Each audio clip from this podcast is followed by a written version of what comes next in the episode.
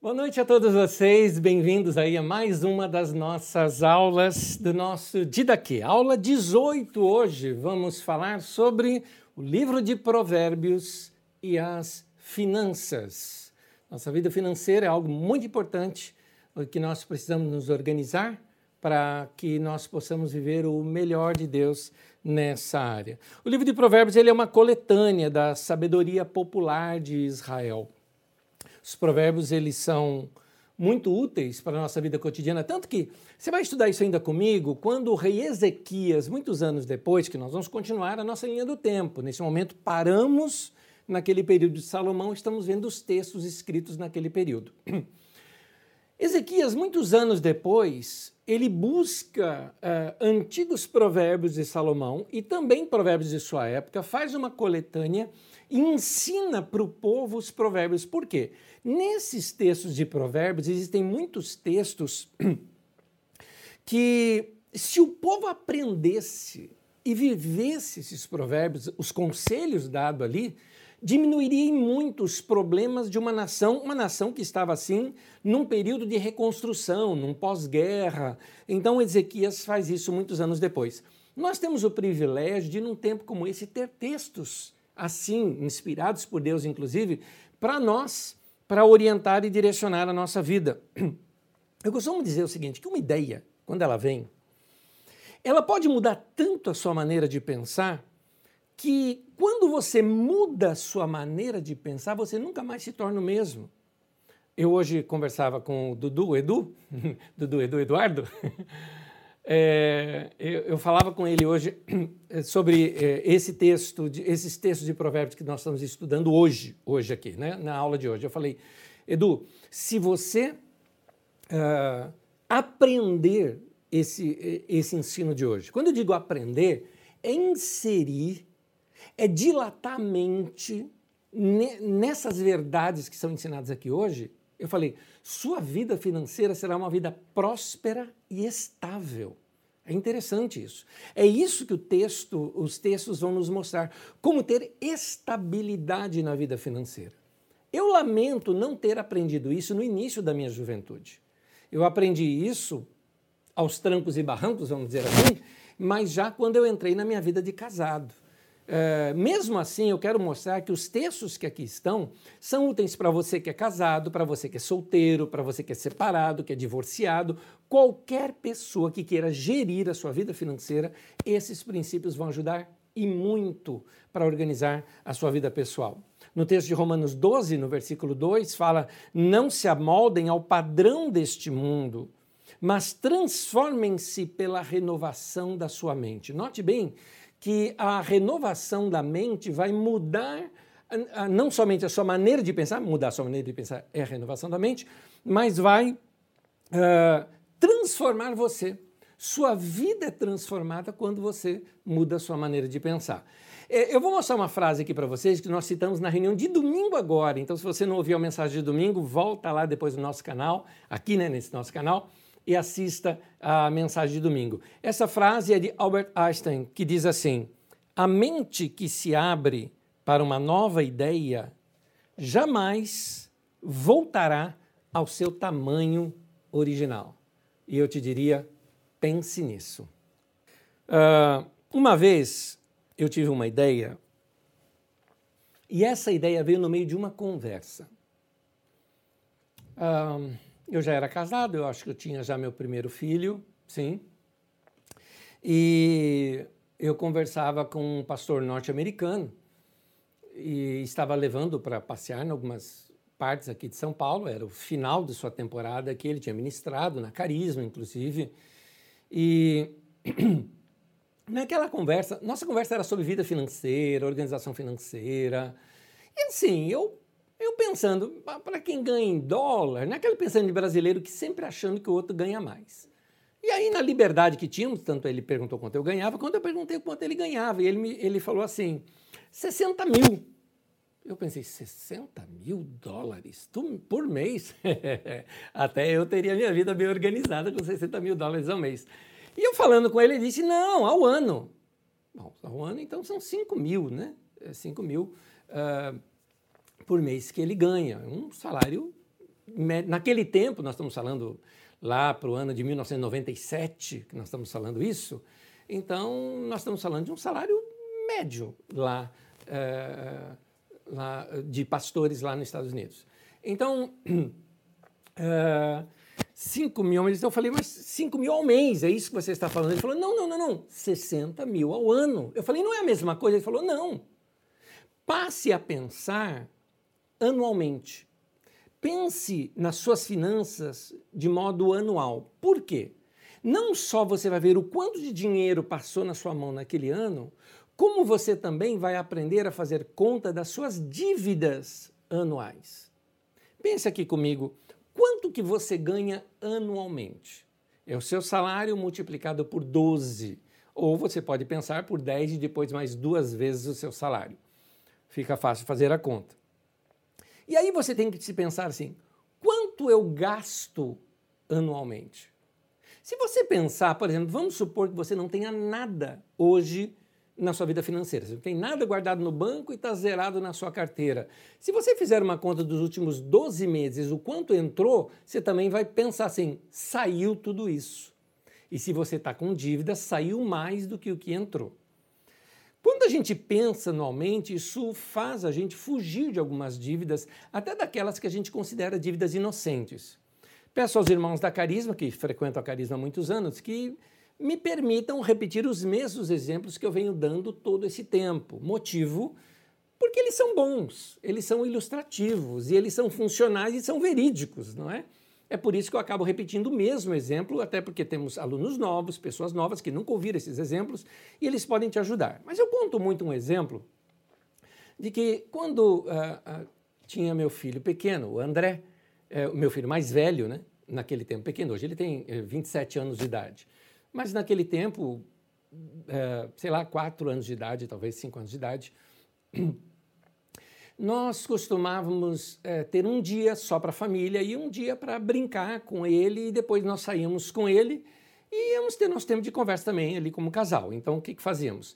Íamos até o McDonald's, ali no, uh, no Alphaville. Quem é daqui da região sabe onde tem hoje aquele é, shopping Iguatemi Alphaville, bem na entrada de Alphaville. Antigamente não tinha aquele shopping ali, era um, um, um terreno grande e ali tinha um McDonald's bem grande naquele terreno. E então tinha um brinquedo enorme, um brinquedão, vamos dizer assim. Não havia pedágio ali na, na, na, na rodovia, né, Castelo Branco. Então eu morava ali muito próximo da rodovia, no Piratininga, pegava, entrava para a rodovia rapidinho, levava sete minutos talvez, estava lá no McDonald's. Meu filho ia brincar no brinquedão, comprava uns três combos, um para mim, um para ela, um para ele. Depois ele ia brincar no brinquedão, ali aproveitávamos um tempo para conversar e depois voltávamos para casa. Pensando nos dias de hoje, um combo do McDonald's está mais de 30 reais, um combo bom do McDonald's. Então você soma três desses, você vai dar em torno de 100 reais ou mais. Você pode acabar gastando numa ida lá. Nós íamos uma vez por semana. Faz as contas comigo. 100 reais por semana são 400 reais ao mês. Aprendemos a fazer a conta o quê? Anual. 4.800 reais no ano. Como eu disse que é um pouco mais, fica fácil para a gente arredondar para 5 mil reais. 5 mil reais no ano. Em cinco anos fazendo isso, eu teria dado para o McDonald's cinco, eh, 25 mil reais. 25 mil reais faz diferença se você tivesse hoje livre para você 25 mil reais? Pois bem, economizando 100 reais por semana ou um pouquinho mais, você chega nisso sem juros, sem correção monetária, sem nada. Imagine com juros e correção. Você pode chegar até mais do que isso. Então, quando a gente passa a fazer essas contas anuais, nos ajudam muito na organização pessoal. Por exemplo, quando você pensa em ter, é, talvez você vai pensar duas vezes em ter uma TV a cabo. Eu fiz uma pesquisa hoje na internet, hoje, e um pacote de TV a cabo está em torno de seus 200 reais. Alguns para muito mais do que isso. Estou falando TV, com internet e tudo mais, você gasta em torno de 200 reais. Aliás, o pacote dizia assim, 199. Não se engane com esses 99, tá bom? É sempre bom arredondar para mais. Bom, 200 ao mês, 1.200 no ano, 6 mil reais em cinco anos, e alguns de vocês que já têm aí por 10 anos, uns 12 mil reais.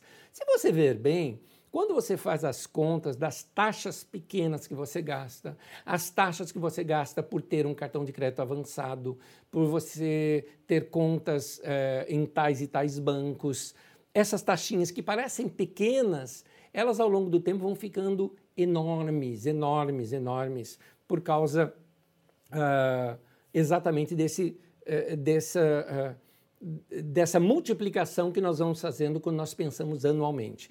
É, é um grande engano quando a gente tem a mentalidade que eu chamo mentalidade de Casas Bahia. As Casas Bahia, na verdade, qual é o grande produto das Casas Bahia? costumo dizer que o grande produto das Casas Bahia é que ela é um banco. É isso. Ela te empresta no valor de um aparelho, de um produto que ela te vende e financia aquilo para você. É ali que ela ganha mais dinheiro. Ah, em 24, em 36 vezes. Faz a conta, vê quanto que dá. Então, aquela ideia de que cabe no teu bolso aquela prestação, ao longo de tempo esse, esse barato ficou caro. Então, quando a gente pensa dessa maneira, a gente começa a repensar anualmente e a gente aprende a fazer uma coisa. Da mesma forma que, se você gasta esse tanto por mês e começa a multiplicar esse gasto, e você viu quanto você gastou num ano, em cinco anos, em dez anos, inverte. E se você passar a poupar esse valor? Foi o que nós fizemos em casa. Começamos a ter uma dívida com a gente mesmo. Muito tempo atrás eu disse que um dos segredos para você ter uma vida financeira bem estabilizada é você começar fazendo uma dívida. Como assim? Uma dívida com você eu tenho uma dívida comigo, que todo mês eu tenho que pagar aquilo, ou seja, depositar numa poupança, ou num investimento, algo parecido, todo mês aquele valor. Se você faz isso, pode parecer pouco, 50 reais, 100 reais, 200 reais que você consiga poupar. Se você poupa isso ao longo de é, um ano ou cinco anos, isso vai fazer grande diferença lá adiante. Nós começamos a poupar isso quando meu filho tinha 4 ou 5 anos. Eu falei, ele tem 27 hoje. Então, quando você vai multiplicando isso por muitos anos, você vai vendo as diferenças financeiras que aquilo vem fazendo na sua vida. E é interessante porque e, o que isso acontece? Isso gera, lembra que eu falei de mudança de mentalidade? Muda a sua mentalidade. Sabe aquele gosto que você tem quando você compra uma coisa nova, compra um aparelho novo e você fica assim feliz que você está abrindo a caixinha daquele aparelho novo? Pois é, você consegue ter este mesmo sentimento guardando também. É uma delícia quando você passa um tempo, assim, você só guarda, guarda, guarda e passa um tempo sem ver o quanto que tem lá. Aí um dia você pega e vê o quanto você tem naquele lugar. Uau, é tão bom você olhar que tem um dinheiro guardado, que você pôde juntar aquilo. Aquilo dá prazer para você porque você se sente com a vida segura, estável. É isso que eu estou querendo passar para os irmãos. Pouco tempo atrás, um irmão é, me escreveu algo dizendo acerca de Uh, que há um tempo atrás ele tinha escutado um ensinamento meu falando sobre isso, inclusive isso que eu vou repetir aqui com vocês, é, é, repetido diversas e diversas vezes na Carisma. O primeiro ensino que eu dei sobre isso na Carisma foi em 1995. Foi a primeira vez que eu ensinei esses cinco princípios que eu vou ensinar aqui para vocês hoje. Gente que ouviu lá atrás e começou a colocar em prática, às vezes aos trancos e barrancos, às vezes não conseguindo guardar o quanto que queria guardar, mas aprendendo a remodelar a mente, a repensar a mente de como guardar e como economizar e ter prazer em guardar. Quando veio esse período da pandemia, desempregado ficou, sem salário, mas ele tinha guardado mais de um ano de salário, ele tinha guardado para poder enfrentar esse tempo. Conseguiu, graças a Deus, um outro emprego, mas ele diz: Eu não passei necessidade alguma, porque eu segui e pratiquei ensinos que foi me dado lá atrás. Meu querido, começa a fazer isso hoje. Eu até diria para você, arrependa-te. Arrependa-te, não é? Porque arrepender é mudar de mente. Arrepender é mudar de direção. Metanoia é a palavra grega, mudança de mente, mudança de mentalidade. Você passa a agir de uma maneira diferente, renova a tua mente com relação à vida financeira. Então, eu vou te dar aqui algumas dicas, e essas dicas são cinco delas. Essas cinco dicas eu uh, venho repetindo há anos e anos e anos aqui com os irmãos, mas vale a pena ouvir de novo. Primeira, registre tudo. Vou repetir, registre tudo. Note os verbos, registrar. Esses princípios que eu estou falando, ele funciona para qualquer pessoa, até para o não cristão ele funciona. Por quê? Porque é princípio. É, são, são leis naturais. Você guardou, você registrou, você vai ter um controle melhor. Vamos imaginar que foi te dado para você administrar uma grande empresa. Por exemplo, estou dando como exemplo a própria Carisma lá, onde eu administro, hoje, né, administro aquele lugar e eu fico pensando, como é que seria administrar aquele lugar e eu não saber nem quanto entra nem quanto sai? Não dá para administrar. Como é que se administra a sua vida se você não sabe quanto entra e quanto sai? Ah, como saber isso? Começa registrando tudo. Gastou tal coisa? Registra. Gastou tal coisa? Registra. Depois se divide em contas. Em contas como? Ah, lazer. Lazer significa aquela conta que se você precisa na emergência, você corta essenciais. Tem coisas que são essenciais: arroz, feijão, é, às vezes a energia, ou às vezes um aluguel que você paga.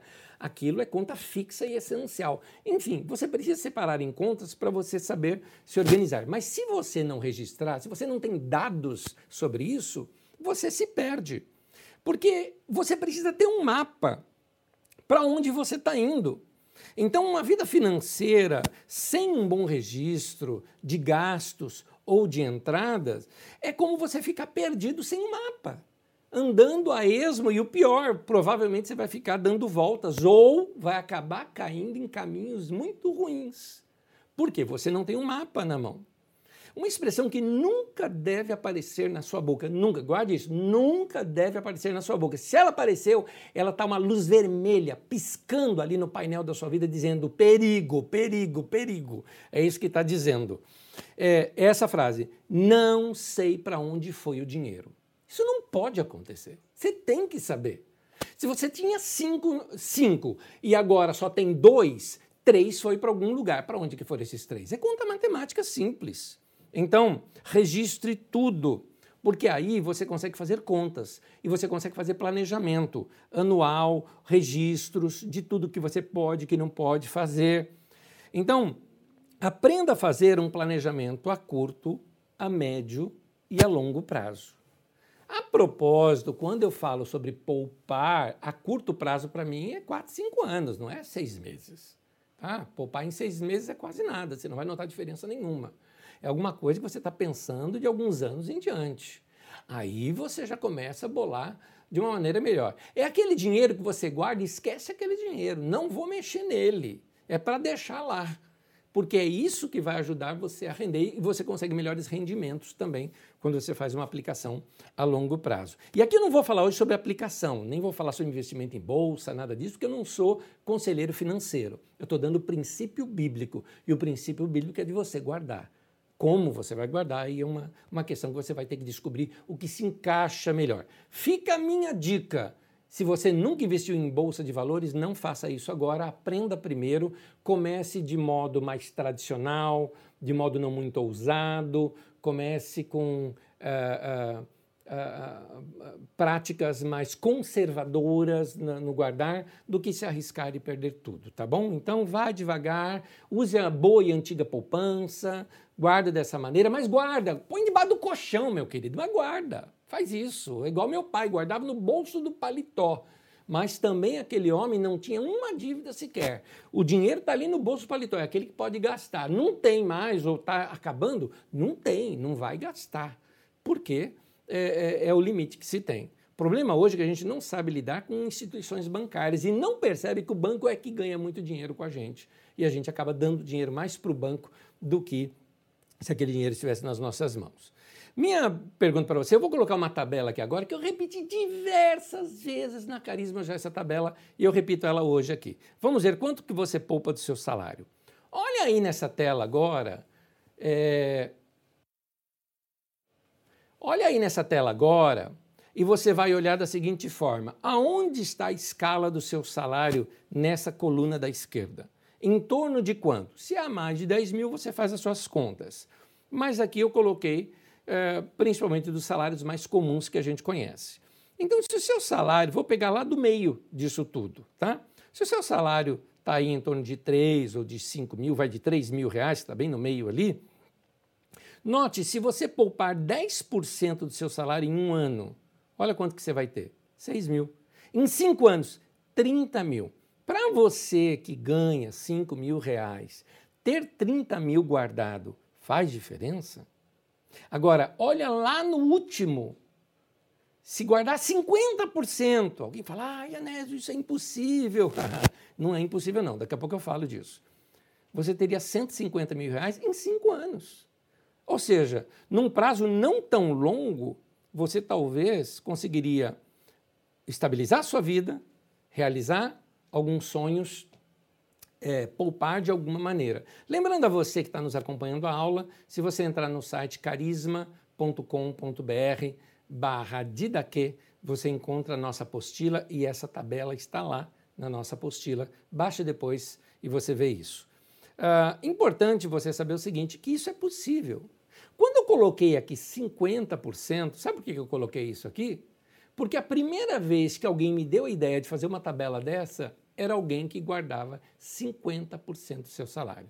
Tudo bem, a fase em que ele guardou 50% do seu salário, ele era solteiro e morava com os pais, então ele guardava 50% do seu salário e ele fez isso por muitos anos, não poucos anos. Para você ter uma ideia, essa pessoa que eu vi dizendo isso, aos 30 anos de idade, ele atingiu seu primeiro milhão guardado. Isso estou falando lá, lá atrás, antes dos anos 2000. Hoje em dia, talvez seria um milhão e meio, mais ou menos, esse valor que ele, aos 30 anos, tinha lá guardado, sem precisar daquele dinheiro porque o salário dele bastava. Qual é o segredo disso tudo? O segredo é você botar, o, como dizia seu Mané Rocha, meu pai, bota o chapéu onde seu braço alcança. Ou seja, viva num padrão de vida que dá para você.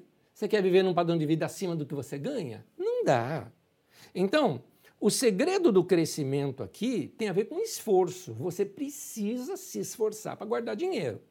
É uma tentação gastar dinheiro. É tão tentação gastar dinheiro, e o dinheiro pode encontrar tantos caminhos para encontrar o nosso coração, que para você ter uma ideia, Jesus nos alertou mais dos perigos do dinheiro do que Jesus falou sobre oração.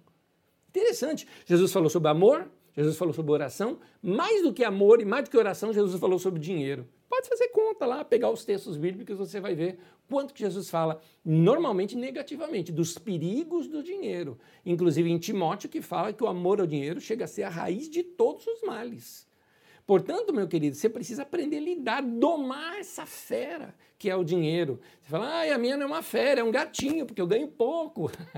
meu querido, essa questão de ganhar pouco, ganhar muito é percentual. Note que ali naquela tabela eu coloquei percentual. Então, o que significa 500 reais para alguém que ganha mil, significa 5 mil para quem ganha 10, significa 50 mil para quem ganha 100. É 50% do mesmo jeito. Então, aprenda a viver com menos do que você ganha para você poder poupar um pouco. Mas isso requer esforço, isso requer empenho, porque quem tem preguiça de fazer conta, quem tem preguiça de organizar a vida financeira, meu querido, vai colher consequência dessa preguiça. Provérbios 13, versículo 4. E aqui nós começamos a entrar para os conselhos de Provérbios. Diz assim: Por mais que o preguiçoso deseje alguma coisa, ele não conseguirá. Mas a pessoa esforçada, esta sim, consegue o que deseja. Nota essa expressão deseja, aqui está falando dos nossos sonhos. Gente que não tem preguiça de organizar a vida financeira, vai sonhar, sonhar, sonhar, mas nunca vai realizar. O texto está dizendo isso. Por mais que ele deseje, por mais que ele sonhe, não vai conseguir. A pessoa esforçada é que consegue o que deseja. Então você precisa se esforçar, você precisa se organizar. É chato? É. É ruim? É.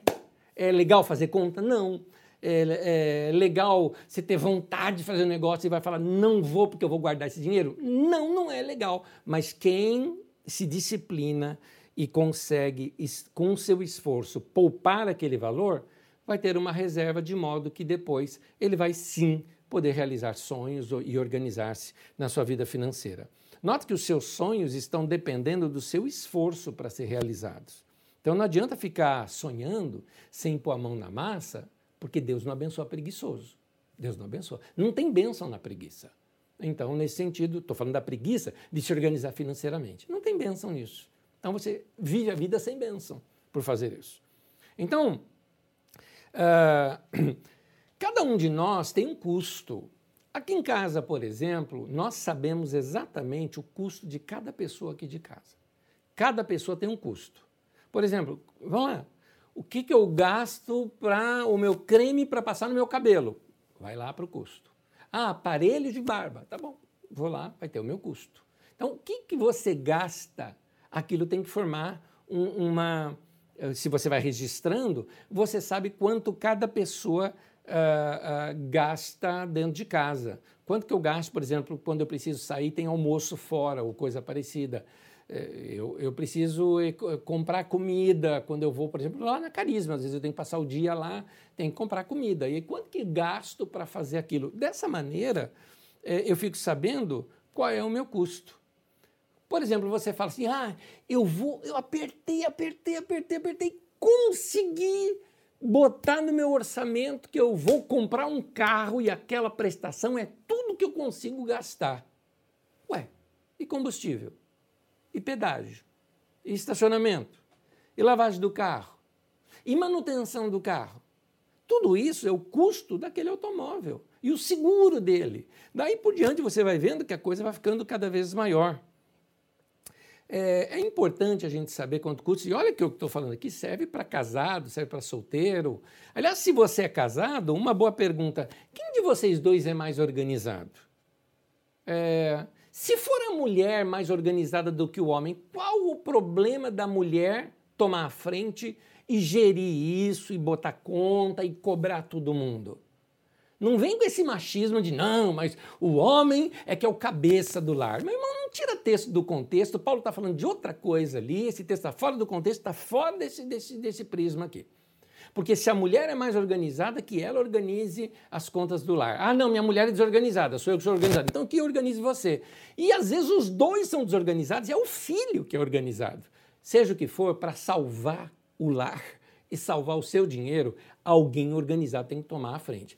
Não temos nenhum organizado. Se arrependa os dois, se ajoelha no chão, pede sabedoria para Deus, vai fazer conta, façam juntos, porque aí vocês vão saber é, se organizar. Agora, se você é solteiro, é você que tem que se organizar. É para o teu bem. Você tem que fazer orçamento do mês, você tem que saber fazer conta, saber quanto você vai poupar, planejar para daqui um ano, dois anos, três anos, cinco anos. Cuidado com aquela coisa de, não, nesse ano então eu quero fazer uma viagem agora, no final do ano, quando liberarem os voos, ou janeiro, quando liberarem os voos, eu vou viajar para tal lugar. Mas você nem fez conta ainda. Ah, não, mas eu faço uma prestação. Meu querido, já pensou ser é igual aquela coisa de alguém que faz uma viagem marítima, vai de cruzeiro, choveu, deu problema, o cruzeiro foi ruim, tal, tal, tal, aí você volta com uma dívida de 10 meses ainda para pagar de uma viagem que foi ruim.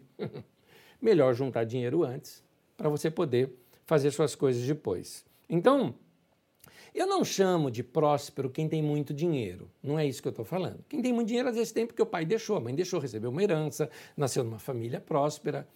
É, eu chamo de próspero aquele que está crescendo, porque tem um monte de, de, é, de pessoas que é, é gastam demais, eles estão decrescendo nos seus valores, não é? Mas uh, gente que está crescendo e crescendo com, com saúde, né, de modo equilibrado, são as pessoas que são prósperas. Então, aprenda a guardar. Talvez se você cortar algumas coisinhas simples no seu orçamento, você já vai perceber. Para que, que você tem é, é, é, telefone fixo e você tem celular ao mesmo tempo? É, para que você tem isso? Para que, que você paga um, uma TV a cabo se você assiste um só canal, por exemplo? Tudo bem, vai. Aqui em casa a gente não tem TV a cabo e eu sei, é chata demais a televisão. Porque quando você liga a televisão, você tem ali alguns canais abertos que não tem muita coisa boa, e depois você tem o quê? Pastor, pastor, pastor, padre, padre, padre, padre, bispo, uh, aí você tem a, a, Universal, Universal Mundial, Mundial, a, o R.R. Soares, e aí Legião da Boa Vontade, e aí você tem, sei lá, TV Câmara, né? Essas coisas para assistir. Fazer o quê? Aí a gente vai para a internet. Internet a gente tem, mas é o que a gente percebe que é o nosso lazer nós organizamos para que isso caiba dentro do que a gente vê como um bom planejamento para nós. Talvez se você poupar aquele valor, mas não é só deixar de gastar, porque deixar de gastar, fica na carteira, você gasta com outra coisa. Eu estou dizendo tirar uma conta e pegar aquele valor e poupar aquele valor, guardar aquele valor. Aquele valor de 200 que você pagava para a TV a cabo, que no fim do mês você uh, pagava R$ 2.400 lá no fim do ano, né? É, agora você já sabe que se você guardar aquele valor, daqui a um ano você tem R$ 2.400 guardado. Para quê? Para qualquer coisa, ou para guardar mais ainda, para te incentivar a guardar mais. É importante isso. Mais adiante nós vamos ver o que fazer com esse dinheiro. Mas é importante agora você registrar tudo. Esse é o primeiro ponto. Registre tudo. Olha só o que, que diz Provérbios 27, versículo 23 e 24. Esforce-se para saber bem como suas ovelhas estão. Dê cuidadosa atenção aos seus rebanhos, pois as riquezas não duram para sempre. Gente, aqui não está falando de ovelha e pastor no sentido de igreja, não existia igreja ainda nesse tempo. Ovelha aqui está falando de uma propriedade. A ovelha era dinheiro guardado. A ovelha é um investimento, porque se tosqueava a ovelha, vendia-se a lã, daí por diante. Rebanho é assim. A vaquinha, por exemplo, é uma propriedade, ela dá o leite, ela dá a carne, é uma propriedade. Isso é dinheiro. O que está dizendo aqui? Você sabe quanto de dinheiro de fato você tem? Quantas ovelhinhas tem no seu aprisco? Se uma sumir, você vai dar conta. Então, uh, quanto que você tem? Qual é o dinheiro que você tem poupado? Qual é o dinheiro que você tem guardado? A propósito, vamos pensar aqui assim. Se você tem dinheiro guardado, pensa aí você. Você tem que seja ainda pouco. Eu acho que você já pode dar um ufa, um alívio. Se você não tem, você vai falar, eu preciso prestar mais atenção ainda no que está sendo ensinado e eu preciso começar a poupar desde já. Então, é importante a gente saber e jogar aberto dentro de casa. Quanto, quanto teu marido ganha, quanto tua mulher ganha? Tem casal que um não sabe quanto que o outro ganha. Aí gastam, gastam, gastam, gastam e depois se entram em, em dívida. Aliás, você tem medo de saber, de, de, que a sua mulher saiba quanto que você ganha ou que o seu marido saiba quanto que você ganha? Ah, mas não quero ninguém controlando a minha vida. Então, vocês vão entrar em dívida como casal. Aliás, casou por quê, né? Se vocês não podem ser transparentes nessa área. É, tem casal que faz assim, né? Um, ah, eu pago a luz, você paga o telefone e tal. Aí um deixa de pagar a conta e o outro não sabe. E aí vão se enfiando em dívida, se enfiando em dívida, é, se desorganiza e daqui a pouco o que, que vai dar? Isso vai dar briga. A maior parte de divórcio até hoje tem sido problemas financeiros. Porque o problema financeiro, ele dá e ele some, porque ele se esconde. O casal já não troca mais presentes um com o outro, porque não tem dinheiro. O casal já não sai mais para viagem ou para passeio, porque, porque não tem dinheiro. E aí depois fala, ah, a gente não se dá bem mais. Por quê? Na verdade, o problema todo era financeiro, era lá atrás. Então, eu recomendo se ter tudo em comum, porque aí você consegue organizar melhor. Você precisa fazer algumas coisas para se organizar. Eu não estou falando só para casar, estou falando para você solteiro também. Você precisa aprender a se organizar. A sua casa onde você mora, se você ajuda seus pais, por exemplo, você precisa saber o quanto que custa a casa, para você saber o quanto que você vai contribuir, o quanto que você vai guardar para você. Então, algumas coisas que você tem que saber para se organizar. Primeiro, quanto realmente você ganha. Isso aqui é importante, porque tem gente que não sabe o quanto que ganha.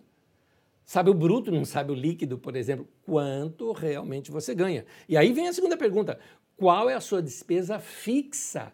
aquela que todo mês você tem que gastar e não tem como sair. Você está pagando sua faculdade, você está pagando um carro que você assumiu. Você tem que ir adiante. Agora você tem que estar lá uma prestação, você tem que fazer isso. A não ser que você desista de algumas coisas, porque você percebe que você quer botar o chapéu onde teu braço não alcança. Mas uma boa pergunta: quanto que você já deve? Por quê? Uma despesa fixa dívida, eu já tenho uma dívida. Cada vez que eu faço uma prestação, eu tenho uma dívida. E para onde que vai o resto? Eu sei que algumas pessoas falam assim, mas como é que eu vou fazer? Eu quero comprar uma casa própria. Sim, meu querido, casa própria, raramente, raríssimas vezes, raríssimo, quase que impossível, alguém vai ter ali a vista para comprar. Todo mundo que vai comprar, principalmente a primeira, vai fazer uma prestação. Para comprar um automóvel hoje, você vai fazer uma prestação. Mas você tem que fazer isso no cálculo, não pode ser no impulso, não pode ser no eu acho que vai dar. Isso tem que estar claro ali nas suas despesas e aquele dinheiro você não vai contar mais. Então o que, que você tem para trabalhar? Somente a sobra do que, do que veio depois daquela prestação. É importante a gente saber o seguinte: registra tudo, registra tudo. Faz um log daquilo, como se diz em informática, né? tem que ter tudo registrado. Minha pergunta é: para onde que vai o resto? Tá bom, você tem lá suas fixas que não teve luz, água, isso e aquilo. Tá bom, para onde que vai o resto? Cadê esse resto de dinheiro?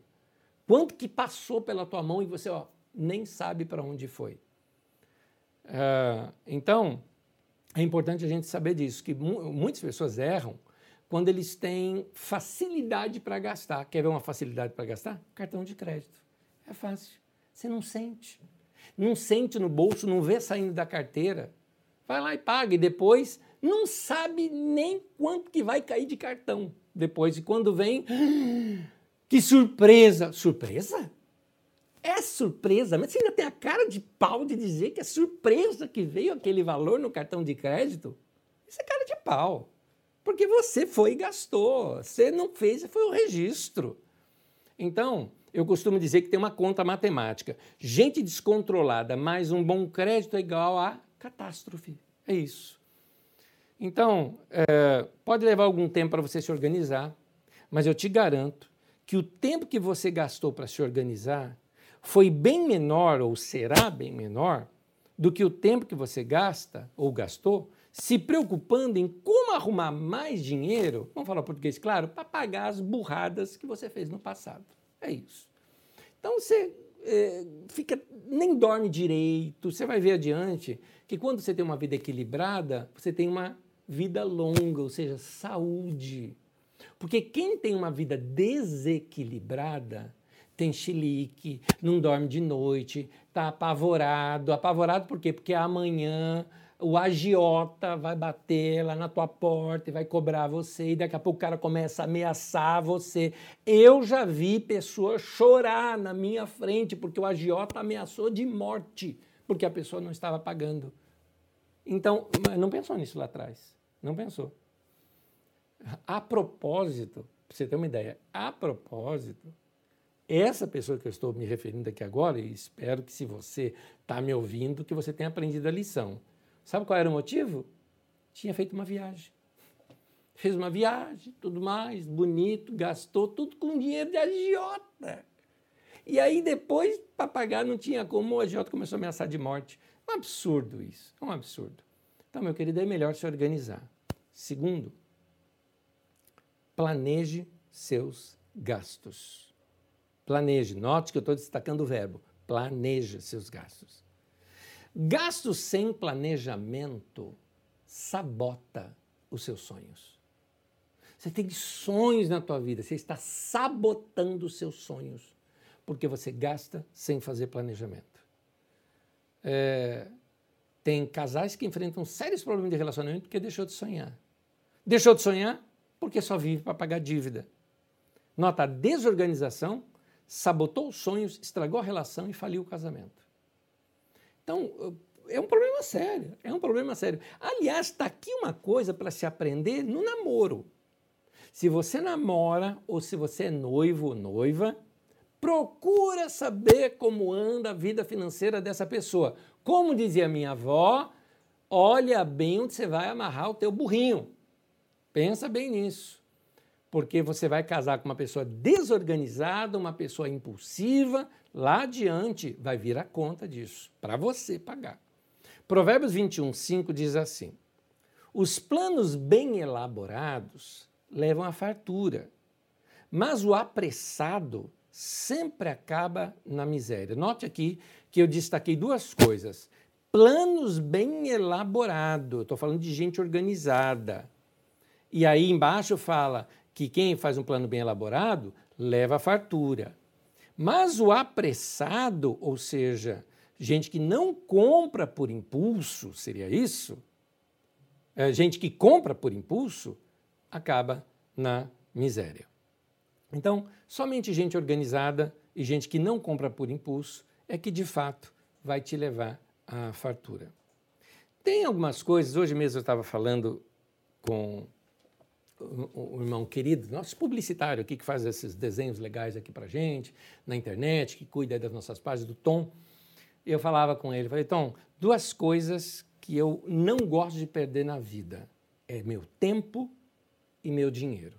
Duas coisas que eu detesto. Detesto perder tempo e dinheiro. Eu detesto quando... Ah, deixa eu jogar aberto, tá? Vamos aproveitar e falar mais um pouquinho aqui. Vou, vou, vou, vou, sair e ficar no mesmo assunto. Tá? Vou, dar, vou dar mais exemplos aqui laterais desse mesmo assunto. Eu não gosto, porque aí você já sabe, ó, Nes não gosta disso, não vou nem fazer.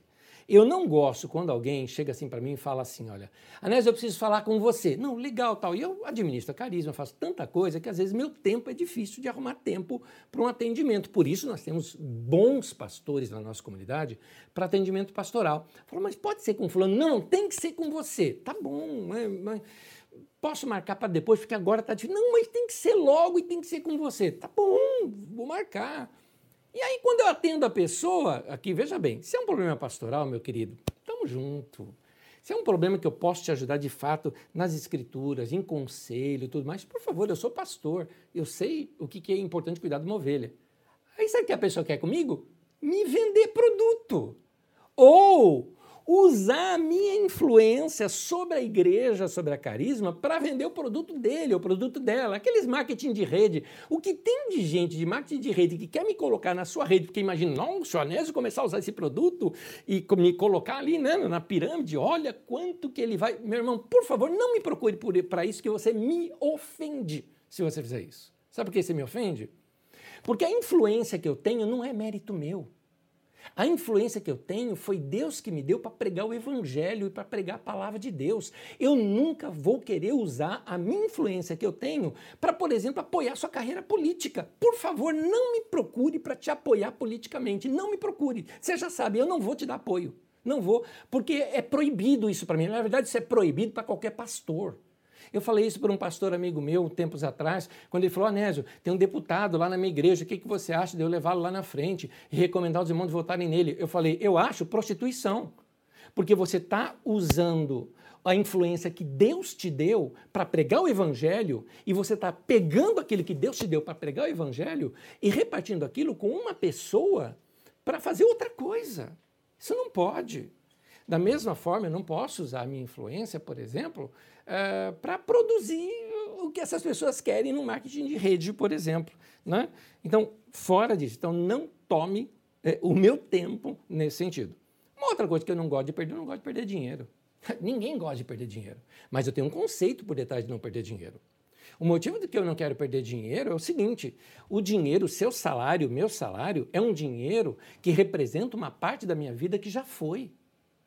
Eu trabalhei um mês lá, servi aquela empresa, aí me pagaram pela minha habilidade, pelos meus anos de estudo, pela minha experiência e por aquela empresa, me aquele meu serviço àquela empresa, me pagaram de um tempo meu que já foi que eu servi aquela empresa.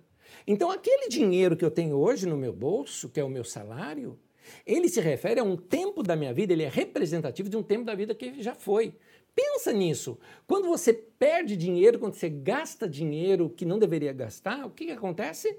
Você está gastando, jogando fora uma parte da sua vida que já foi. Por isso que eu não gosto de perder nem tempo e nem dinheiro, porque o tempo se refere ao presente, o dinheiro se refere ao meu tempo que já foi, que hoje eu tenho representado como valor monetário na minha vida.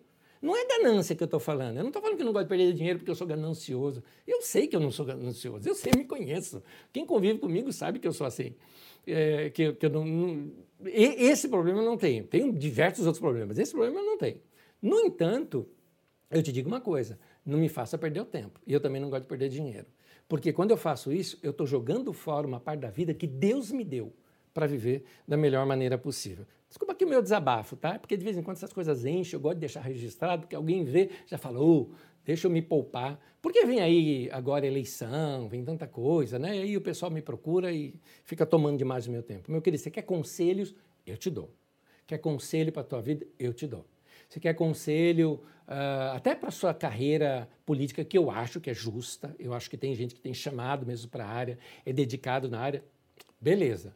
Você quer usar minha influência? Cai fora, não vou te dar. Continuando aqui.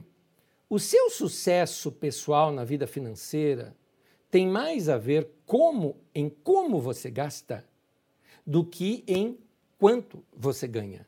Percebeu isso? Tem mais a ver como você gasta do que quanto você ganha. Sabe por quê? Se você não sabe como gastar, você vai ter aumento de salário, vai fazer um outro emprego, vai ganhar mais, e sabe o que vai acontecer? Você vai gastar mais. Porque se você está acostumado a viver com 110% do que você ganha, quando você, se você ganhar o dobro, você vai continuar gastando 110% de quanto você ganha.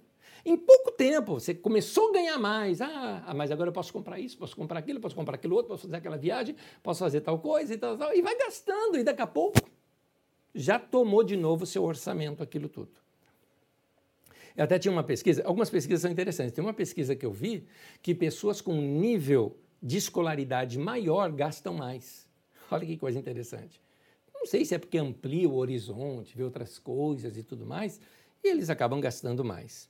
O texto ali fala do apressado, que o apressado acaba na miséria.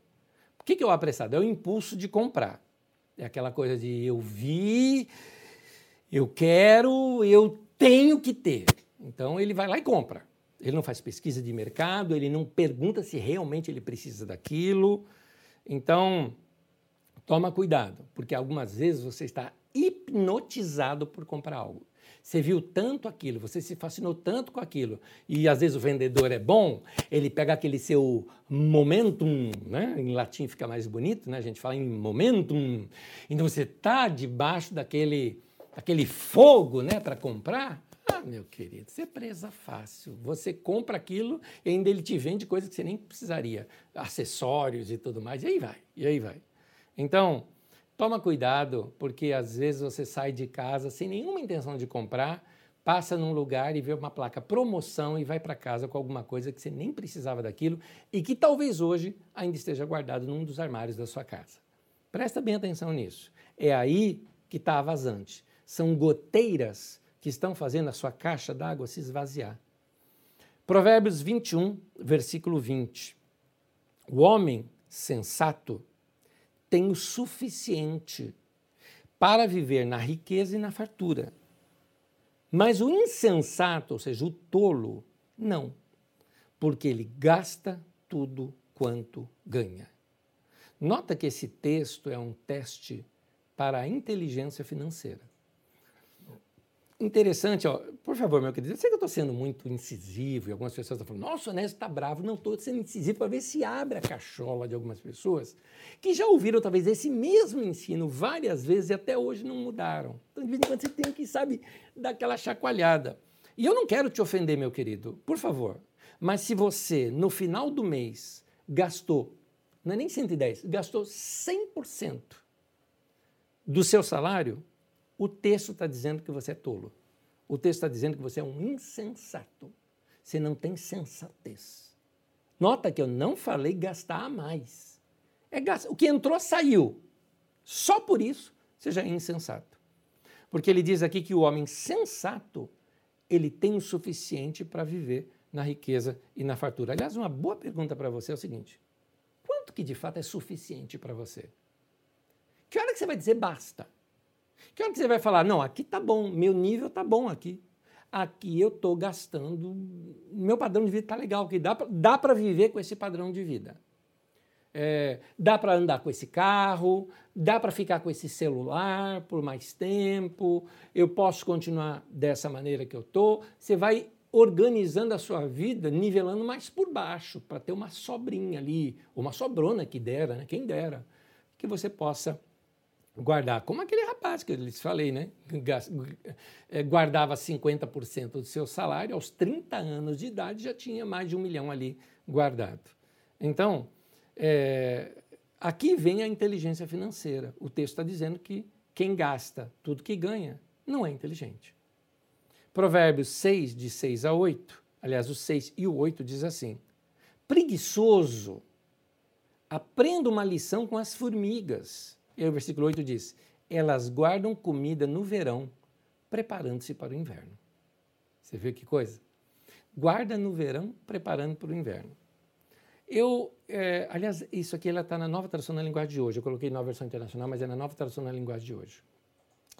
É, elas guardam no verão, preparando para o inverno. O que é isso? Guardou um dinheiro para os tempos difíceis. Quem guardou dinheiro para o tempo difícil que nós estamos vivendo, está ali, se segurando, não é? Quem não guardou, está passando dificuldade. Então, esse texto fala de guardar para o futuro. O problema é, é que o preguiçoso em fazer conta, ele autoconsome tudo aquilo que ele produziu, porque ele não faz contas. Nota que a preguiça tá, não é no trabalho, ele trabalha. Ele vai, ele trabalha, trabalha bastante. A preguiça está em fazer conta, pelo menos dentro do que eu estou colocando aqui para você. Gente que gasta antecipadamente, cartão de crédito, financiamentos e tudo mais, desnecessários. Então, toma cuidado. Toma cuidado quando você fica contente quando o banco pega e amplia uh, o seu, o seu uh, como é que fala? Seu, seu cartão de crédito, né? o seu, seu cheque especial, né? como a gente chamava, né? amplia ali. Aliás, foi nessa semana, nessa semana, lembro que dia que foi nessa semana, que eu liguei para o banco, mais para acertar a questão do, do software e, e, do meu celular, e o e o atendente, depois que terminou, falou: Olha, queríamos te avisar que o seu, o seu crédito imediato foi ampliado, tudo mais. Se o senhor precisar, eu falei: Obrigado, senhor, não precisa. Então, mas se o senhor. Obrigado, senhor, não precisa. Eu não vou, eu não fico contente de saber. Tem gente que fica contente: Olha, se eu precisar ter mais dinheiro, o banco tem ali para me dar. Gente, o banco, ele não é bonzinho com você. Ele está te vendendo dinheiro. Para cada um real, ele está te cobrando 1,20, ele está te cobrando 1,50. Para cada um real que você comprou. Você está comprando o dinheiro dele e pagando em suaves prestações um valor muito maior do que o que você pegou. Você tem que inverter esse pensamento. Você emprestar para o banco e não o banco emprestar para você. Como é que eu empresto para o banco? Quando você guarda no banco, você está emprestando para ele. Ele vai pegar o teu dinheiro, como ele vai pegar o dinheiro de todos os outros, ele vai fazer grandes aplicações no mercado financeiro, ele vai ganhar muito dinheiro, mas ele é obrigado a repartir uma parte daquele lucro com você, que é o que você tem de rentabilidade. O que é a sua rentabilidade quando você põe dinheiro no banco? É porque o banco tem liberdade de usar aquele dinheiro, por isso que quando você faz a longo prazo, o banco sabe, eu tenho mais tempo para trabalhar com esse dinheiro, então ele pode investir em outras coisas, ganha muito mais dinheiro do que você vai ganhar, mas você vai ganhar uma parte daquilo. Você está emprestando e assim você está é, ganhando lucros daquilo. É por isso que o texto bíblico de Deuteronômio 28 diz assim: Emprestarás a muitas gentes, porém tu não tomarás emprestado. Deuteronômio 28, 12. Esse texto, tem gente que pega esse texto numa espécie de Alguns chamam de fé isso, mas eu não chamo de fé. Não, porque aleluia! Eu sei, está escrito, é uma promessa. Eu vou emprestar para muita gente, mas eu não vou tomar emprestado. Não, isso aqui é princípio, meu querido. Se você não guardar dinheiro, você não tem para emprestar. Se você não guardar dinheiro, bulufa, isso aqui não vai se cumprir na tua vida. Pratica tudo que eu te falei até agora, aí isso aqui vai se cumprir na tua vida. Aí você vai emprestar, não vai tomar emprestado. Ou seja, você vai colocar o dinheiro para trabalhar para você a longo prazo, não é? Então, você vai ser tão organizado que, veja bem, você trabalhou anos da sua vida para ganhar o dinheiro. Agora você vai botar o quê? O dinheiro para trabalhar para você. É isso que o texto está nos ensinando. Então, Provérbios 22, versículo 7, diz assim: Quem toma emprestado é escravo de quem empresta. Que coisa, o texto está até muito pesado, né? Quem toma emprestado é escravo de quem empresta. É verdade. Então, meu querido, É, cuidado, tem muita gente escrava de, de instituições financeiras. É, e, e o pior ainda, deixa eu tentar te explicar algo. Gente que é viciada em droga, a sua primeira provavelmente veio de graça. A pessoa ofereceu para você, você pegou, é de graça, gostou, aí você tem que comprar a próxima, comprar a próxima e você não vive sem. Aquilo virou um vício para você. Gastar pode ser também um vício. Eu estou falando vício doentio. Eu estou falando de doença psicossocial. É doença, aqui ó, aqui ó. Gastar pode ser um vício. Eu já conheci gente viciada em gastar. Eu já vi pessoa que, que, que, que se enveredou por essa área e se viciou no gasto. Porque quando você gasta e compra uma coisa, aquilo te traz um certo prazer, mas você está tão descontrolado dentro de você que você precisa ficar se alimentando com aquela droga, né? com aquele prazer de, de, certa forma. Então você gasta, gasta, gasta e, ultrapassa seus limites. Como é que você lida com um vício? Querido, para lidar com vício tem que ser radical. Não dá para ficar amansando o vício. Vício se lida de modo radical. Ah, nós perdemos o controle do cartão de crédito. Quebra, quebra esse cartão de crédito, bota fogo, quebra, corta, joga no lixo, lá bem cortadinho, picotado, some com isso da tua vida. Se você não sabe lidar, o ideal é você saber lidar. Eu não sou contra ter cartão de crédito, usar crédito bancário, eu sou contra a desorganização. O que eu estou te ensinando aqui é que você precisa se organizar. Então, assim como, por exemplo, imagina alguém que tem uma tendência genética ao álcool. Seu pai foi viciado em álcool, seu avô foi viciado em álcool, você percebe que alguém da tua família também é viciado em álcool. Meu querido, foge do álcool, corta radicalmente. Não vou botar uma gota de álcool na minha boca. Por que razão? Porque é uma tendência. É uma tendência. Uma vez eu conversava com uma pessoa que ela já estava sem tomar álcool há três anos. Três anos, eu me lembro até dessa data. Três anos sem uma gota de álcool na boca. Ela tinha feito Alcoólatras Anônimos. Estava ali conversando, né? Era um rapaz e uma moça, era a moça que, que, que tinha sido viciada em álcool. E ela falou: Eu sou alcoólatra, né? Eu achando que eu estava querendo ajudar a autoimagem da moça, dizendo: Não, diga que você é uma alcoólatra, você venceu. Você não é mais alcoólatra. Ela falou: Não, né? Você que está enganado. Quando eu fiz o Alcoólatras Anônimos, eu aprendi o seguinte, que eu sou uma alcoólatra. Por isso, eu sabendo que eu sou, eu vou, me, eu vou fugir disso o tempo todo. Eu não posso colocar uma gota de álcool na minha boca, porque eu sou alcoólatra. Eu sou uma alcoólatra que venceu o álcool.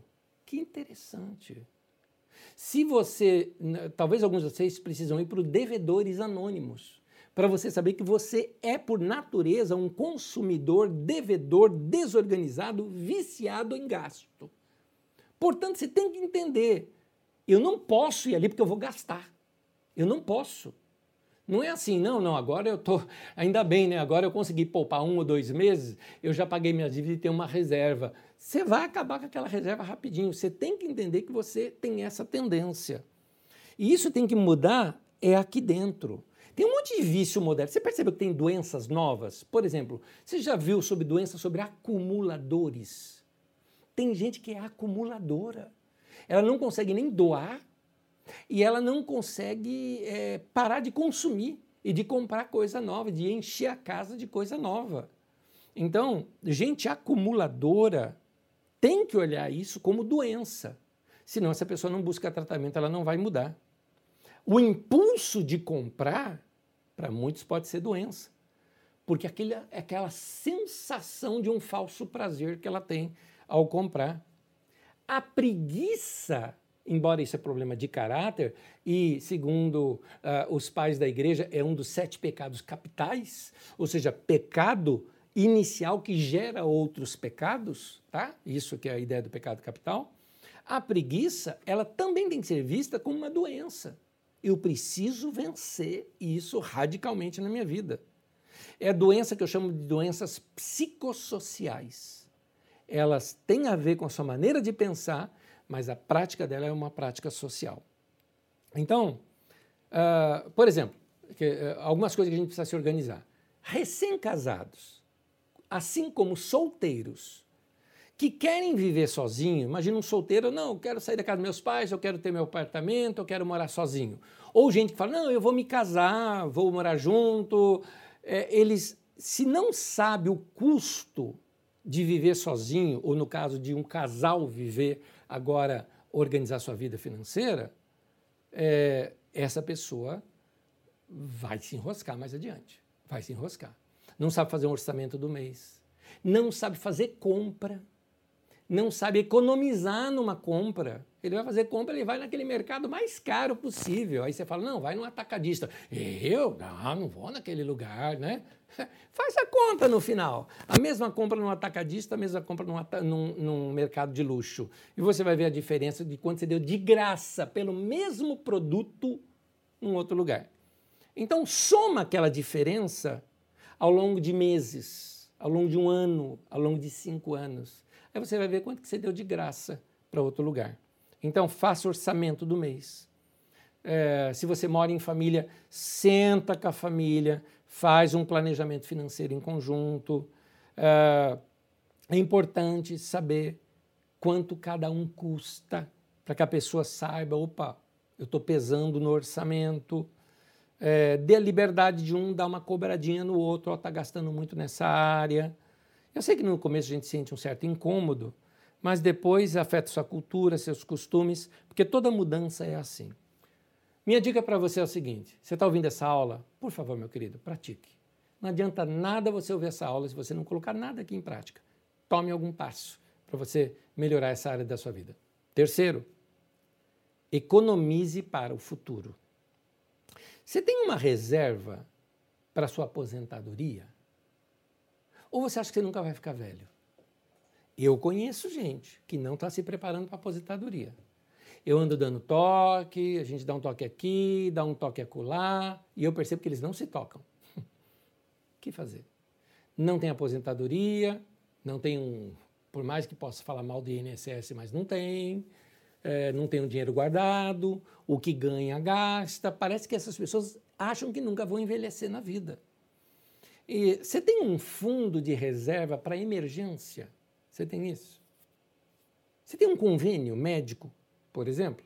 Não, né, eu não gosto de convênio médico, acho que você gasta muito dinheiro, tá bom. Mas você pega aquele dinheiro que você iria pagar no convênio e você guarda ou você gasta com você? Se você não paga um convênio médico, mas guarda o dinheiro, legal. Aí são formas diferentes de você administrar-se financeiramente. Mas, meu querido, se não, você precisa ter uma reserva. Você precisa. É, tem gente que fala, ah, a vida me pegou de surpresa. Tem uma historinha que se conta lá do finado Tancredo Neves, né? De que um assessor dele chegou assim para ele, falou: Ô, oh, senhor doutor, estou com um problema aí, sabe o que, que é? Minha esposa vai ter nenê aí na semana que vem. E sabe, isso aí me pegou despreparado, sabe? Assim, eu fui pego desprevenido. Tancredo Neves, com aquela sabedoria que sempre característica dele, parou e falou assim: Ô oh, meu amigo, se você que teve nove meses para se preparar, foi pego desprevenido? Imagina eu que estou sabendo isso agora. Nota bem que essa história da fui pego desprevenido é lorota. As pessoas não se preparam. Provérbios 21, versículo 20, diz assim: O homem sensato tem o suficiente para viver na riqueza e na fartura. Eu já citei esse provérbio aqui, só que eu estou destacando aqui pelo seguinte: são pessoas que aprenderam a guardar. Uma pesquisa, essa pesquisa é antiga, mas vale a pena repetir aqui, dizia o seguinte: que a média dos japoneses guarda em torno de 25% da sua renda. Os europeus guardam em torno de 18% da sua renda. Já os americanos, tanto o norte quanto o sul, gastam em torno de 10% a mais da sua renda. Aí você pode dizer, ah, é porque eles têm mais dinheiro do que nós, por isso que guardam. Será que não é o contrário? Exatamente porque aprenderam a guardar, é por isso que tem mais dinheiro? São coisas para a gente pensar. Provérbios 13, versículo 11. Esse texto eu quero até analisar com você, tanto que eu destaquei três partes dele aqui.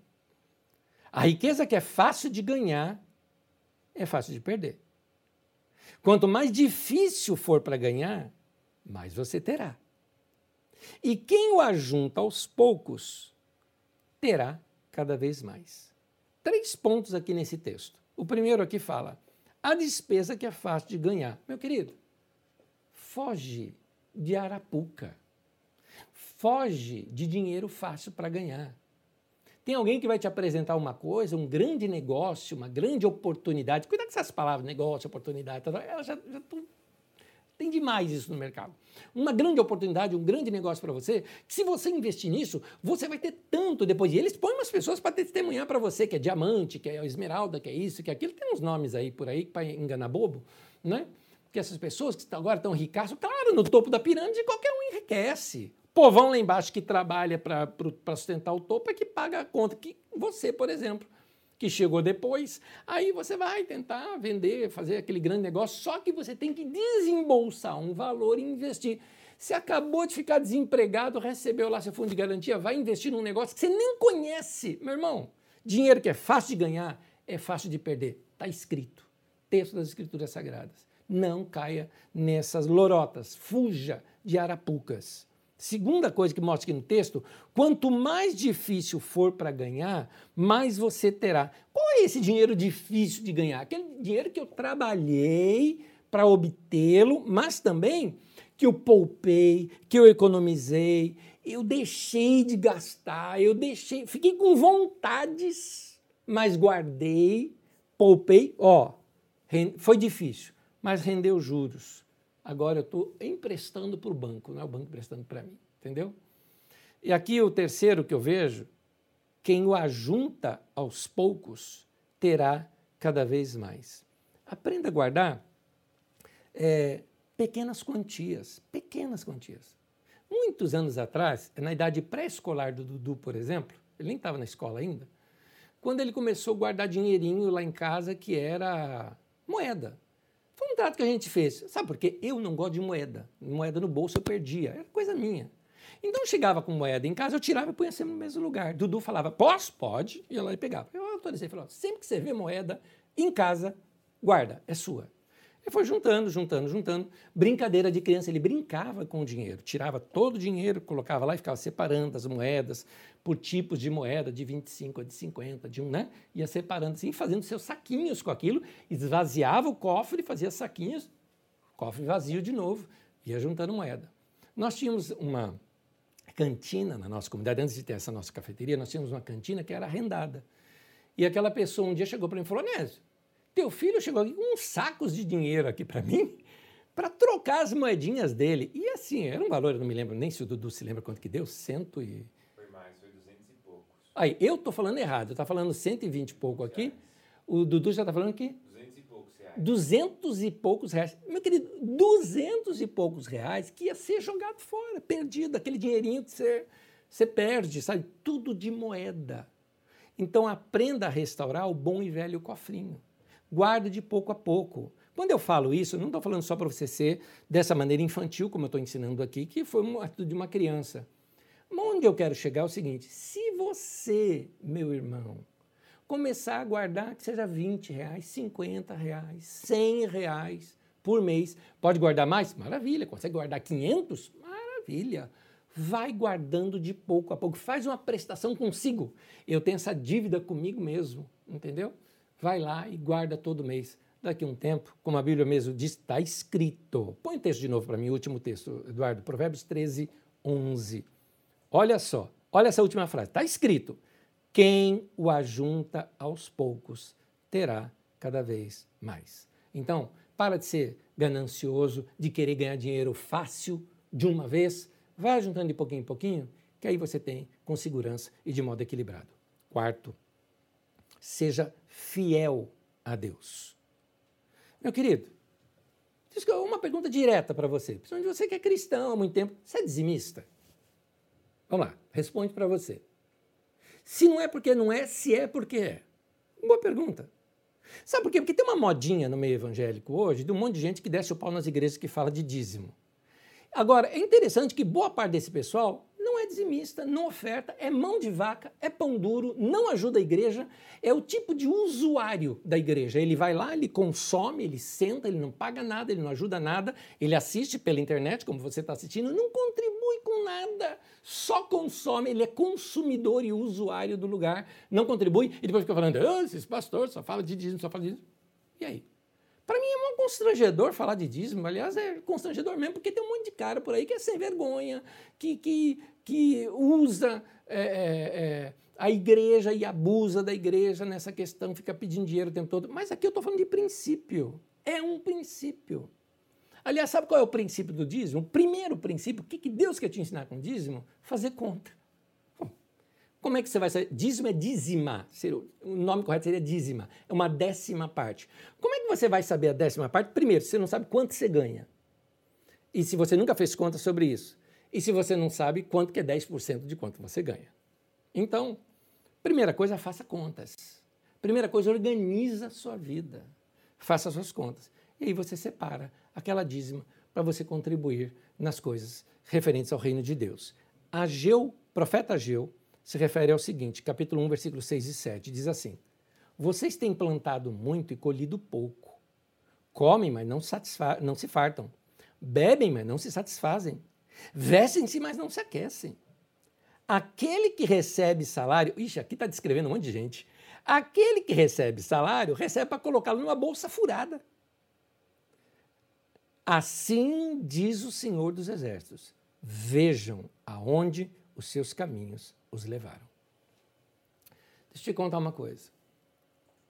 A minha avó, sempre que eu, desde que eu a conheço, era dizimista. Nunca vi essa mulher necessitada de dinheiro. Ganhava pouquinho, mas dava. Meu pai era um homem pobre, sustentava a família. Nunca vi meu pai endividado. Era dizimista. A minha mãe, eu tenho guardado aqui comigo, que minha irmã deixou com que eu tivesse, que minha irmã que guardou isso.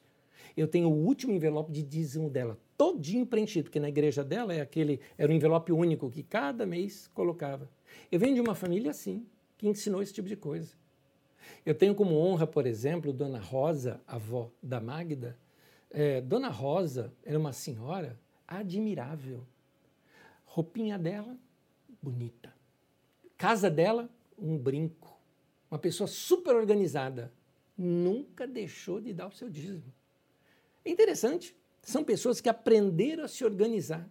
Ageu trata disso, o profeta, dizendo que uh, a casa de Deus, ali, que no caso deles era o templo, estava em ruína tudo mais, enquanto eles estavam preocupados com as coisas deles. E ele falou: vocês perceberam por onde os seus caminhos te levaram? Isso é ganância, que você não sabe repartir, não sabe se juntar, viver comunitariamente. Então, há o princípio dos dízimos e os princípios das ofertas. Primeiro é um ato de gratidão. Eu, eu entendo que tudo que eu tenho é de Deus.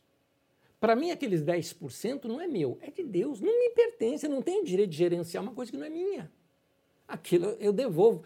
Tem gente que fala pagar o dízimo. Não, não é pagar, é devolver, não é meu. Não é meu.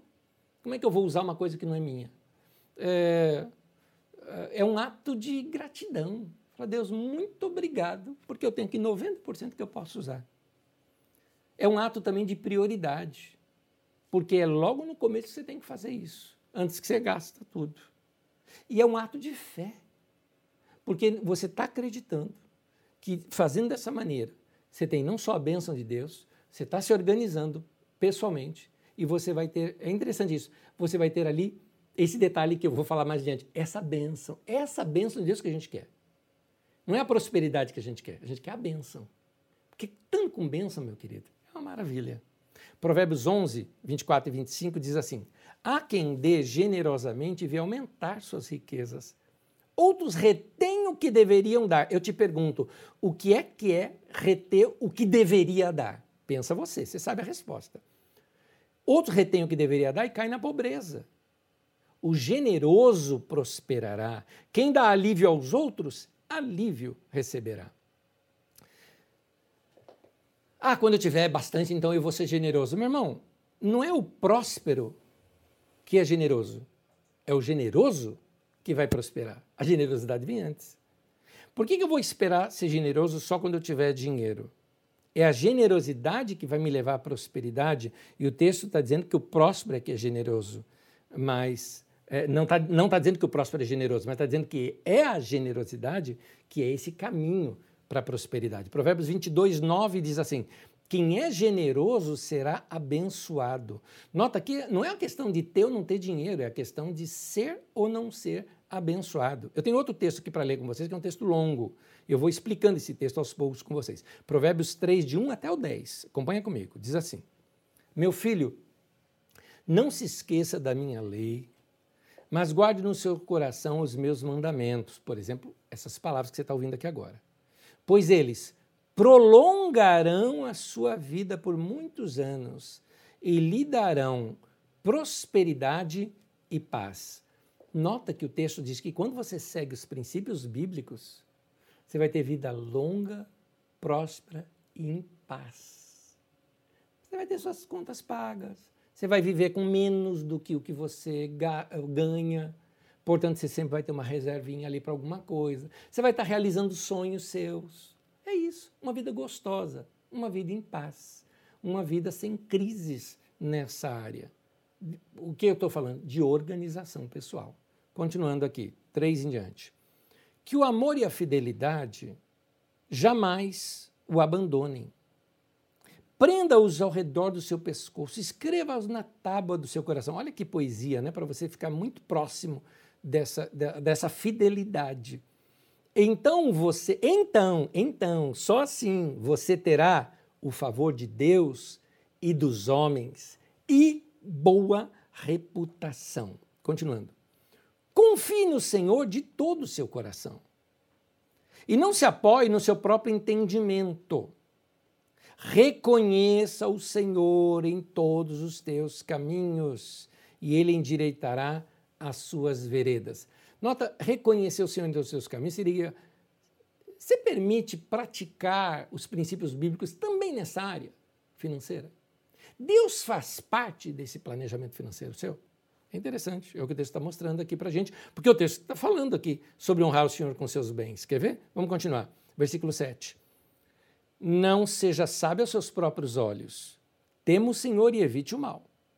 E isso lhe dará saúde ao corpo e vigor aos ossos. Honre o Senhor com, seus, com todos os seus recursos e com os primeiros frutos de suas plantações, ou seja, prioridade em você dar a sua oferta para Deus. E os seus celeiros ficarão plenamente cheios, e os seus barris transbordarão de vinho. Meu irmão, celeiro cheio, barril cheio de vinho, do que está falando? Da riqueza da época. Comida farta, coisas para poder vender no mercado e poder crescer mais. É o que Deus está ensinando. Prática de princípios, querido prática de princípio do dízimo, prática de princípio da oferta de fé, prática da generosidade, prática da esmola. E você aí vivendo com 100% do seu dinheiro, gastando tudo. E você vivendo com 110%, tomando emprestado para poder viver mais. E a Bíblia te ensinando a você viver com menos, menos, dá o seu dízimo, dá ofertas, ajuda a pessoa, ajuda necessitado, compre cesta básica, vai levar para alguém. A Bíblia está te ensinando esses princípios. E ainda faz uma reserva, poupa mais um pouco. Anésio, eu vou viver com quanto? Ah, vive com 50%, com 60%, 70% no máximo. Entendeu? Você tem que abaixar seu padrão de vida, meu, porque você está gastando demais. Você está consumidor demais. Então, é, cuidado, né? Minha avó falava, tem um zóio maior que a barriga, né? Então gosta tudo grande, sempre. Não, não, não, não pode passar um ano com um celular que já quer um novo, já precisa gastar de novo. Não pode assim usar uma roupa algumas vezes, não, já tem que ter roupa nova. Que consumismo é esse? Provérbios 19, versículo 7, 17 diz assim: Quem se compadece do pobre ao Senhor empresta, e este lhe paga o seu benefício. Você percebeu que isso não é provérbio popular? Assim, provérbio aí que é bíblico, é popular, é, mas é bíblico. Quem fala assim, né? Quem presta ao pobre dá para Deus. É isso. Aliás, o texto não está dizendo que quem empresta ao pobre dá para Deus. Aqui está dizendo que quem dá para o pobre empresta para Deus. Né? E diz que Deus paga, porque Deus não é caloteiro. Deus falou, eu pago, eu pago. Ajuda aquele lá que eu pago para você. Então, se você está ajudando alguém, meu querido, sabe que Deus é que vai se encarregar de que isso chegue às suas mãos novamente. Provérbios 22, versículo 9, diz assim: O generoso será abençoado porque dá do seu pão ao pobre. É interessante que aqui não fala de dar da sobra, né? É dar do seu pão, dar daquilo que você iria comer. Quinto e último, esteja feliz com o que você já tem. essa é uma das partes mais difíceis do ensino, acredite se quiser. Mais difícil, talvez, do que fazer conta, mais difícil do que economizar, mais difícil do que tudo que eu fui ensinando aqui, talvez seja essa última parte. Se contentar com o que já tem. Gente que não se contenta com o que tem é gente que fica frustrada e precisa preencher o vazio comprando. Gente com crise de ansiedade que pode se descambar em dívida comprando aquilo que não precisa. Gente que não lidou com a doença da ganância. Entende? E um ganancioso sem dinheiro é, é, incrível. O cara precisa ter o carro do último tipo, ele precisa ter o celular do último tipo. E um detalhe, ele não pode comprar uma roupa, por exemplo, no outlet. Né? Vamos comprar ali no outlet. Não, não, outlet é, é moda passada. Ele precisa ser aquela que alguém vai olhar e vai falar: Oh, para de ser besta. Desculpa o termo aqui. É o termo que minha avó usava. Deixa de ser besta, né? Minha avó falava. Então, meu querido, é, viva com o que você tem. E seja feliz com o que você tem. Levante as mãos para os céus e fale obrigado a Deus pelo que eu já tenho. Eclesiastes capítulo 6, versículo 9 diz: É muito melhor ficar satisfeito com o que se tem do que estar sempre querendo mais. Então, meu querido, continua sim com o seu sonho de ter uma casa nova. Continua. Mas valorize a que você mora hoje. É de aluguel, mas deixa ela bonitinha, deixa ela limpinha, deixa ela bem cuidada, não é? Porque você tem que valorizar. Ah, eu, eu sonho trocar de carro, eu preciso trocar de carro. Pois é, mas você tem um poisézinho aí que te leva para qualquer lugar, não é? Ele te leva para alguns lugares, te deixa muitas vezes em outros, mas é o carro que você tem, ué. Ele tem que estar tá limpinho, dá um banhozinho nele, deixa ele limpinho, deixa ele cheirosinho, cuida bem do que você tem hoje. Não seja um saco sem fundo, meu irmão. Filipenses 4, 12 13 diz assim: Olha o que Paulo apóstolo ensina. Eu sei o que está necessitado. Tem crente que fala, não, pela fé nunca vou ser necessitado. Eu sei, Paulo passou. Ele falou, eu sei o que é isso. Eu sei também o que é ter mais do que é preciso. Tem gente que não sabe, quando tem muito dinheiro, se afasta de Deus, gastos que não deve. E ele diz: Eu aprendi o segredo de me sentir contente em todo lugar e em qualquer situação. Nota, isso aqui não nasce com a gente. Aprendi o segredo. Continuando. Quer esteja alimentado com fome, quer tenha muito ou tenha pouco, com a força que Cristo me dá, posso enfrentar qualquer situação. Esse texto a gente conhece de outra versão, né? a gente conhece assim: posso todas as coisas naquele que me fortalece. Percebe que esse texto, tirado do contexto, faz você fazer besteira? Posso todas as coisas que ele me fortalece? O que o texto está querendo dizer é que com a força que Cristo me dá, eu posso enfrentar qualquer situação, de passar necessidade ou de ter abundância. Eu não perco meu coração quando eu tenho abundância, mas também quando eu passo necessidade, eu sei me equilibrar e eu, eu sei como lidar com isso. Então, meu querido, seja simples, ainda que próspero. Aliás, eu admiro gente, estou terminando, eu vou dizer uma coisa assim, eu admiro gente que tem dinheiro e não demonstra que tem.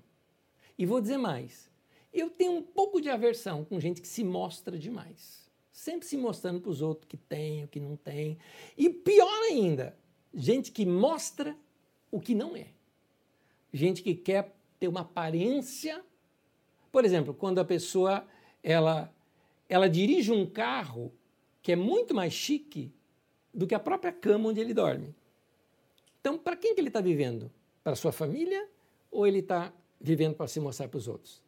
Ele se veste muito mais chique, por exemplo, do que ele tem os talheres que ele come na casa dele valores trocados. Então, meu querido, eu admiro gente que é simples e que tem uh, um bom coração e é próspero, mas não demonstra.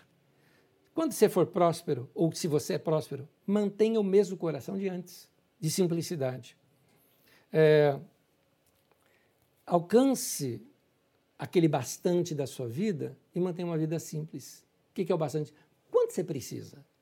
Porque às vezes você já ultrapassou o quanto você precisa e você continua subindo o padrão, subindo o padrão. Meu irmão, para ali. Deixa sobrar um pouco. Eu vou terminar lendo três textos. Um deles é repetido, que eu vou ler em duas versões. Vou deixar uma lição de casa. E depois, se você tem alguma pergunta, eu peço que você faça já agora, se possível. Já já nós vamos também ouvir uma canção e logo depois da canção eu vou responder apenas três delas, tá bom? Eu vou juntar aqui as perguntas que chegarem e pelo menos três delas eu vou selecionar e nelas, se você fizer depois de eu já ter lido, eu não vou poder responder para você, porque eu não quero gastar muito tempo, até porque a aula hoje, é, em vez de uma hora de aula, vai dando uma hora e meia de aula hoje. Então, eu vou diminuindo as perguntas. Vamos rapidinho comigo?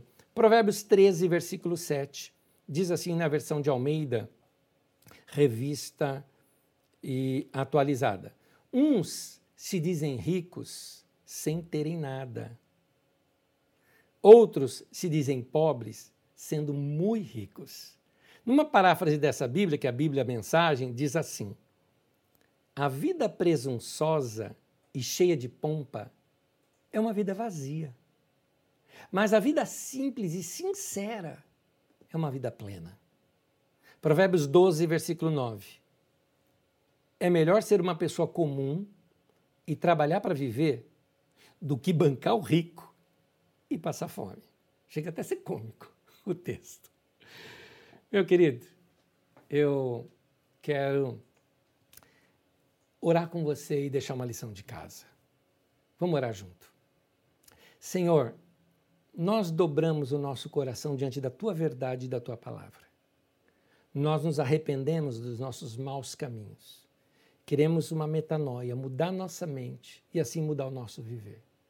Nos ensine a melhorar aquilo que já estamos fazendo bem nos ensine a corrigir o que estamos fazendo de errado, nos ensine a se arrepender e mudar o nosso caminho sempre que for necessário, como agora, por exemplo. Que o Senhor nos ajude a nos organizar e administrar. Pedimos a tua sabedoria sobre a nossa vida e certos de que a prática da tua palavra, com constância, vai fazer um grande efeito na nossa vida daqui a algum tempo. Obrigado pela tua palavra, que é maravilhosa. Eu te agradeço por esses irmãos e irmãs no passado que ouviram tua voz e registraram para nós. Muito obrigado, Senhor, por tua sabedoria. Em nome de Jesus. Amém e amém. Lição de casa. Se você vive sozinho, faça um orçamento e um planejamento. Essa é a sua lição de casa. Vai fazer conta. Vai ver o que você pode cortar, o que você pode é, poupar. Vai fazer isso. Se você mora com seus pais, Faça contas e veja o quanto você pode economizar junto e poupar junto com eles. Te ajuda muito isso. Se você é casado, meu conselho está num, num texto que eu, num, numa palestra que eu dei só para os casados. Conversem, conversem, conversem. Se você estiver interessado, é o mesmo texto que eu estou usando com você aqui, eu usei no encontro de casais, que é sobre finanças e, e família. Então você tem lá no nosso site, você pode encontrar. Tem aqui, né? Nesse canal, na verdade. Então, meu querido, poupe, se organize, faça orçamento do mês. Essa é a sua, é, essa é a sua lição de casa. Segunda lição de casa, pegue os textos de Provérbios e faça um estudo seu do texto de Provérbios. Que tal? Como se você fosse pregar para alguém. Você vai pregar num grupo pequeno, para 10 a 15 pessoas, você vai dar uma palavra de 20 minutos. Prepare um estudo sobre qualquer tema baseado no livro de Provérbios, com muitos textos, pouca palavra sua e mais textos bíblicos. Faça isso, eu tenho certeza que você vai ó, crescer, expandir e mudar muito sua maneira de pensar. Mudou a mente? Você muda o seu comportamento. Mudou o comportamento? As consequências boas vêm no futuro. Deus te abençoe, em nome de Jesus. Já já eu volto com as perguntas e respostas.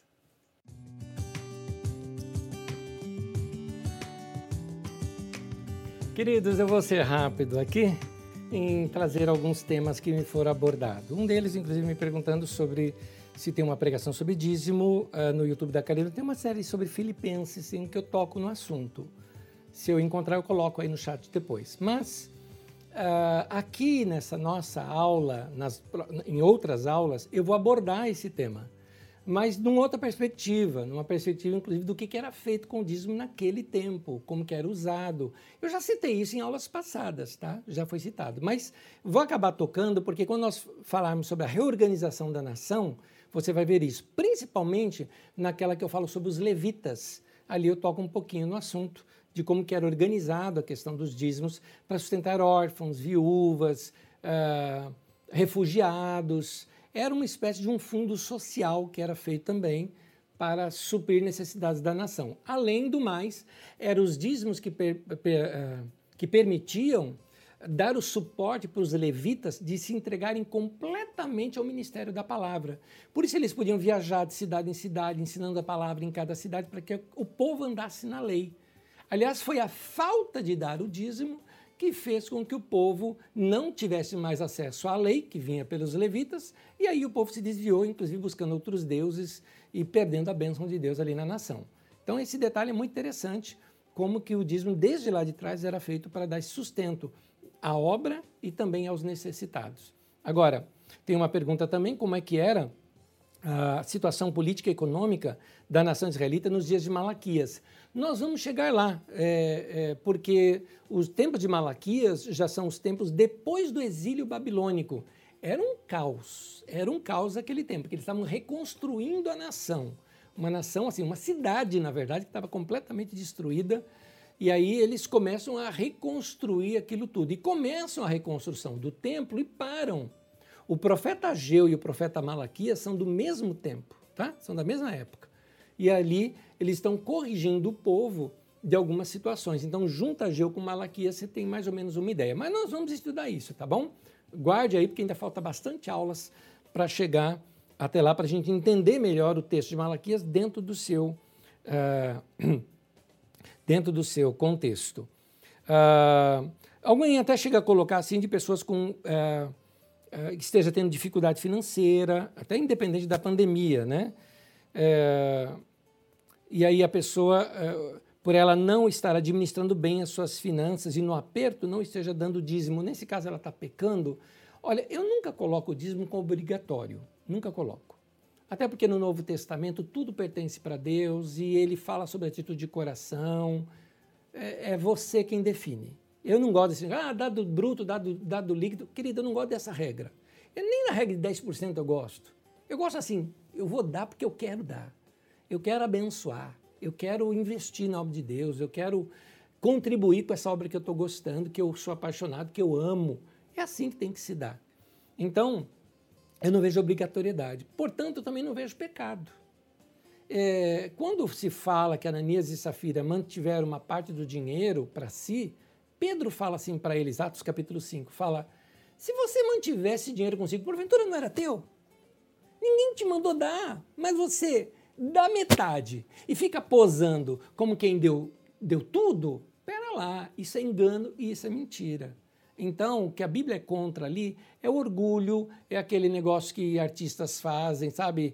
Com cheque de um milhão, assim, sabe? Enorme, que você sabe que é falso, né? Tá na cara, que é só para mostrar para os outros quanto que ele está doando, não é? Jesus fala, quem você deu com a mão esquerda, que a direita não saiba, ou é o contrário, que a, direita, a esquerda não saiba, né? Enfim, dá e fica na tua, seja um contribuinte, ajuda, dá de coração. É isso que a Bíblia ensina. Eu tiro essa palavra pecado da questão dízimo, mas eu coloco o seguinte: se você é um desorganizado, você está você tá pecando, porque você está você tá errando o alvo. A palavra pecar significa errar o alvo. Conserta, renova a mente, metanoia, muda de entendimento, começa a ser mais organizado. Seja generoso. Você está perdendo bênção de não ser generoso. Vai ser generoso, vai abençoar outras pessoas também. Uh, uh, outra coisa também, tem gente aqui até falando, é não confie na sorte. É verdade. Uh, jogo de sorte é chamado também de jogos de azar, não é? A mesma sorte é azar. Eu, eu, algumas pessoas, eu me lembro de uma frase que é dita, eu tenho quase certeza que isso foi em cima do Cristiano Ronaldo, tá? Quase certeza. Não, não foi, não foi. É porque eu citei Cristiano Ronaldo esses dias, eu pensei nele, mas lembrei agora, foi um jogador de basquete. Teve um jogador de basquete, lembrei agora, foi alguém citando um jogador de basquete, em que chegaram assim para ele, porque ele fez muitas cestas naquele, naquele jogo, e falaram assim para ele: "E aí, a sorte estava do teu lado hoje?" Ele respondeu o seguinte: falou: "Olha, é interessante. Quando eu treino mais, então eu tenho mais sorte. Quando eu treino menos, eu tenho menos sorte." Em outras palavras, ele estava zombando dessa ideia de sorte. Meu querido, vai poupar e vai se organizar. Aí os outros podem dizer, foi sorte, né? Você sabe, foi recompensa do seu trabalho de se organizar pessoalmente. Então, continue se organizando, uh, tenho certeza. Uh, chegam-me perguntas, inclusive perguntas que eu já respondi, né? Se é 10% em cima do bruto, do líquido, descontando impostos, não descontando. Querido, sendo honesto, eu não gosto de regra. Dá o que teu coração está mandando dar, tá bom? Faz e faz de coração. Você não deve nada para ninguém, você não deve satisfação para ninguém. Faça, mas faça de coração. Ah, eu não tenho nada no coração, então não dá nada. Quando você não dá nada, você está dizendo não tenho coração para dar. Você também está dando, né?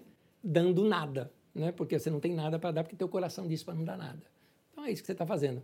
Então, conforme, por isso que Paulo apóstolo fala, cada um contribua conforme propôs no coração.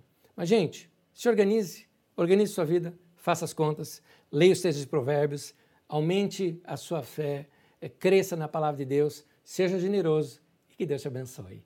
Graça e paz a todos vocês.